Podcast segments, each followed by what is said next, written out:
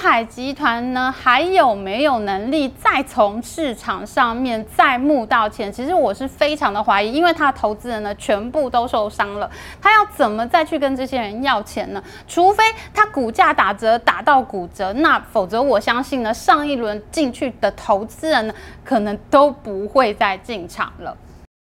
喜欢我们影片，请记得按赞、订阅和分享给你的朋友一起看哦。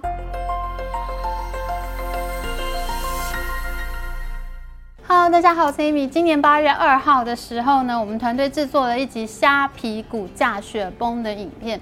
简直就是惊奇之旅，因为虾皮电商的母公司东海集团在两个礼拜之后公布了财报，第二季大亏九亿美元，股价继续下探。而第二季公布的资产负债表显示呢，东海集团竟然在半年之内把账上现金花掉了百分之三十，本来还有九十二亿美元的现金呢，竟然花到剩下六十五亿美元。我们的团队呢就一直敲碗，一直敲碗，说一定要在第三季财报发布之钱再来追剧。不追还好，一追我真的是觉得莫名其妙。在上一集我们讲到东海集团这么烧钱，最主要呢是烧在行政费用和研发费用这两个项目的人事费用上面。他们自己也承认呢，请了太多人，结果只好进行全球大裁员。我自己觉得，如果公司是对景气判断有误，在错误的时间呢进行扩张，这是可以被原谅的。至少公司呢，它才是积极向上，想要做事情的。想做事呢，毕竟都是好事。可是最让我不解的是，明明各项人事费用都在暴增，但是市场行销费用呢，竟然提早被东海集团给缩减了。我们看到哈，这是东海集团最近六个季度的市场行销费用，从去年第一季的六亿美元到第四季的十二亿美元，几乎是倍增了。可是呢，在今年第一季和第二季的市场行销费用呢，却缩减到了十亿美元左右，第二季甚至不足十亿美元，跟去年第四季相比呢，是少掉了四分之一。然而同时间的行政费用和研发费用呢，几乎都是倍增。我以前就听人家说过，虾皮公司内部是非常的混乱，但是等我看完这份财报之后呢，我才发现它是真的乱。这个公司呢，花钱是不讲策略的。其实我自己并不排斥公司请更多的人，甚至是拿出 N 加二这样的裁员费用，这也没有什么不可以接受的。可是我们知道哈，你请一个人，他要适应公司，他要熟悉市场，他要和同事和团队形成合作默契，这都是需要时间的。你请这么多人投资在人才的身上，可是呢，他们要一段时间以后才能帮你赚到钱。然而行销补贴呢，却是可以立即带来订单的，可以在很短的时间内帮助电商平台的营收成长。大家都知道，虾皮征战全球最有效的模式呢，就是补贴，打得台湾 PC Home 哇哇叫。中国电商最厉害发展模式，就是在电商平台上面发红包、发折价券、满百包邮等等，做这些促销活动。但我觉得中国电商公司啊，还有很多其他厉害的地方。但是你要催出订单呢，市场行销费用是可以立竿见影、立即见效的一种手段。我自己以前在中国做过电商哈，折扣真的就是最有效的促销工具。你有发 coupon 的商品呢，它就是会卖出比一般产品呢多出七八倍的数量。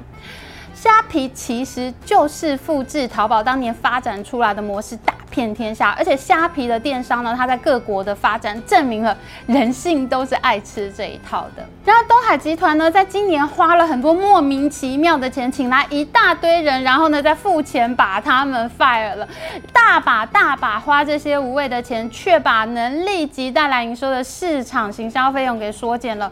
我真的是不明白经营层是在想些什么。在营收可能进一步下滑的预期下呢，东海集团它是一定还会再撙节成本拯救虾皮的，所以呢，我们有很大的几率可以看到虾皮进一步紧缩市场费用。这也就是为什么我们最近呢总是看到那么多虾皮卖家在抱怨的新闻。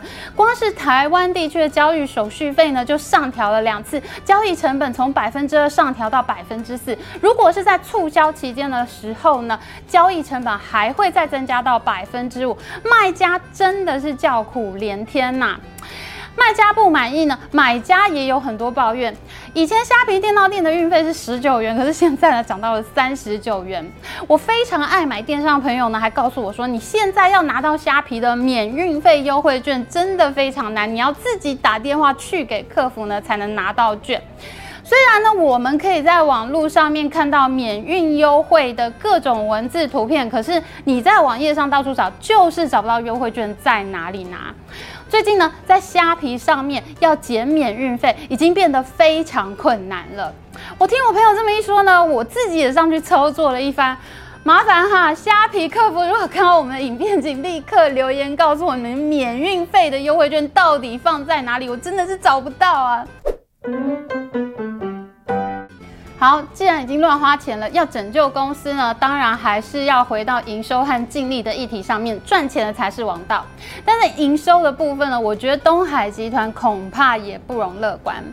在之前的影片呢，我们已经告诉过大家，东海集团有三大业务，第一个是电商虾皮，第二个呢，则是拥有热门电玩游戏 Free Fire，我要活下去的电玩公司 Garena，最后一个业务呢，则是最小的网络金融公司 Z Money。虾皮电商呢，之所以能够快速扩张，那是因为电玩公司 Garena 赚了非常多钱。电玩游戏的经营成本比起电商来说呢，是小很多的。你一家电商公司想要在一个新的国家开辟业务，那你就要有新的物流啊、新的仓库啊、新的送货网络啊、行销补贴等等各种花费。你做电商的投资呢，是要远远大于你做电玩公司的。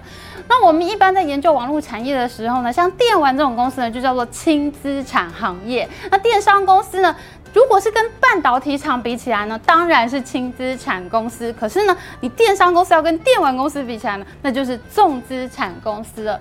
所以呢，东海集团呢，它是一直用轻资产的电玩业务在养重资产的电商业务。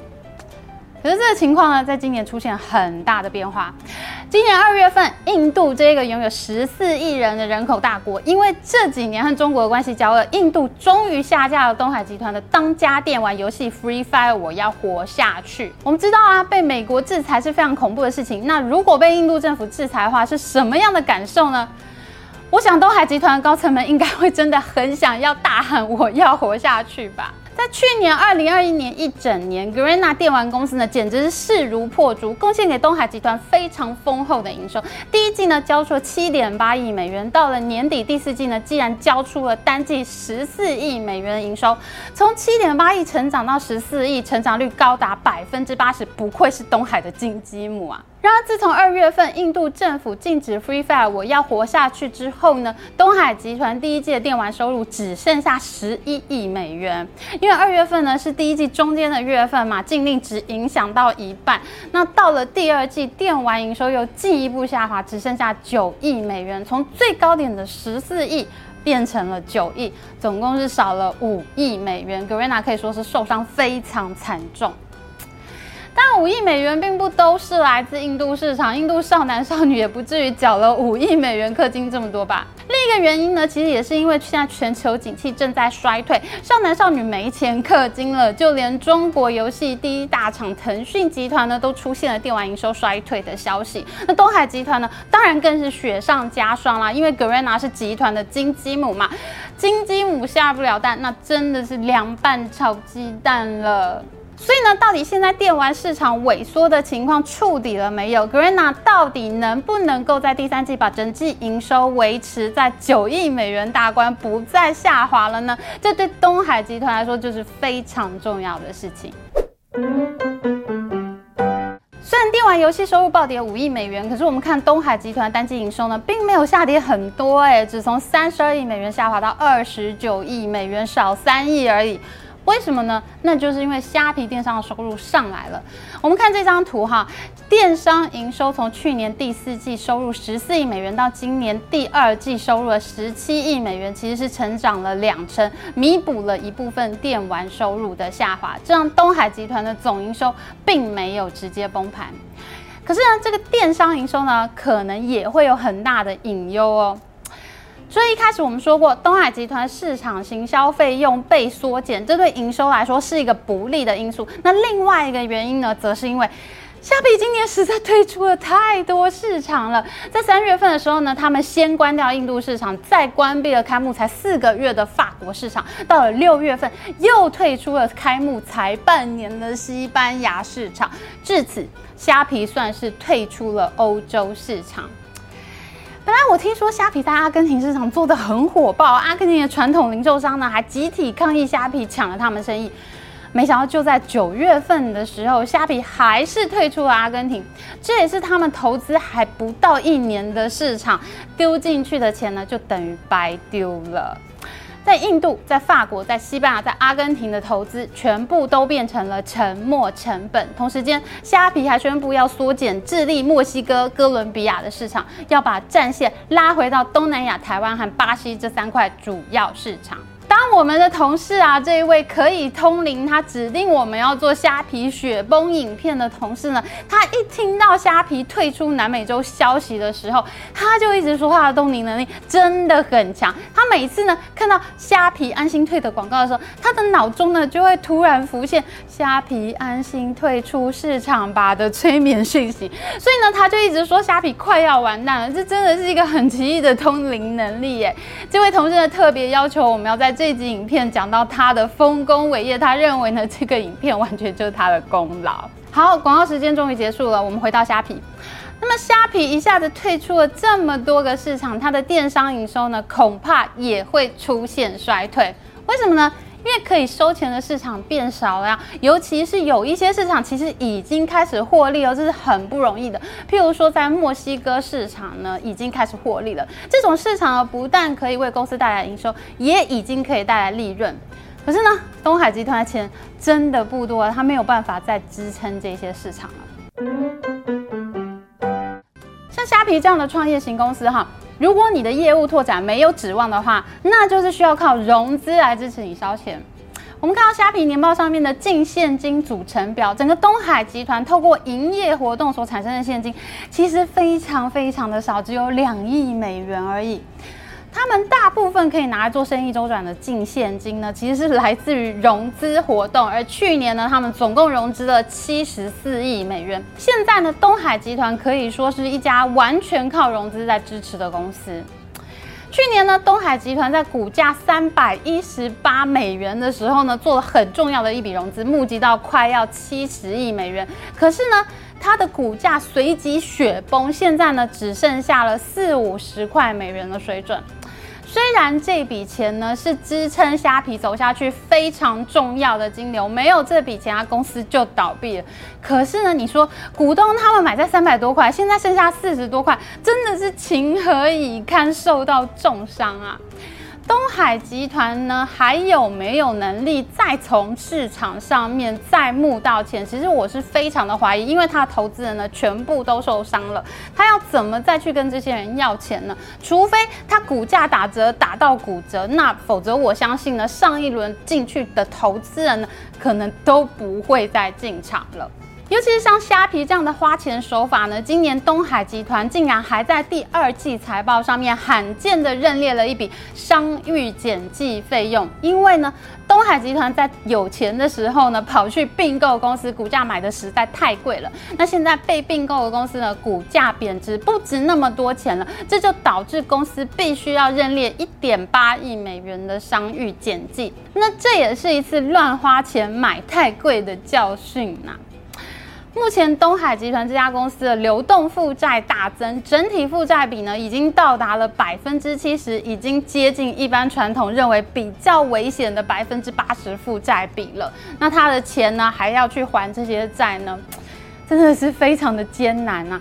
而东海集团在半年之内呢，花掉了百分之三十现金，又很难从现在的这些业务上面呢，不管是电玩还是电商，它都很难拿到净利润。在经营上面呢，可以说这家公司是越来越困难了。再加上呢，东海集团这家公司呢，去年在融资市场上面削了投资人一笔，所以呢，他现在真的很难再去发股票或者发什么可转换债这些东西了。前几天我看到中国科技媒体虎嗅网的报道呢，有不具名的虾皮公司高层跟媒体说，他们暂时不再进行融资了。我想呢，其实这就是一个很重大的信号，这就是因为他们现在股价实在太低了，不容易找到投资人。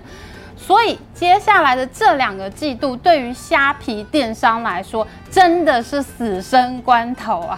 我不会说虾皮一定会倒闭，但是呢，它现在的情况真的是非常的艰难，可以说是寒风凛凛，非常困难。好的，我们也会持续关注虾皮电商的经营情况，继续和大家一起追剧的哦。喜欢我们影片，请记得帮我们按赞，还有记得按订阅频道加开启小铃铛。我们下次再见哦，拜拜。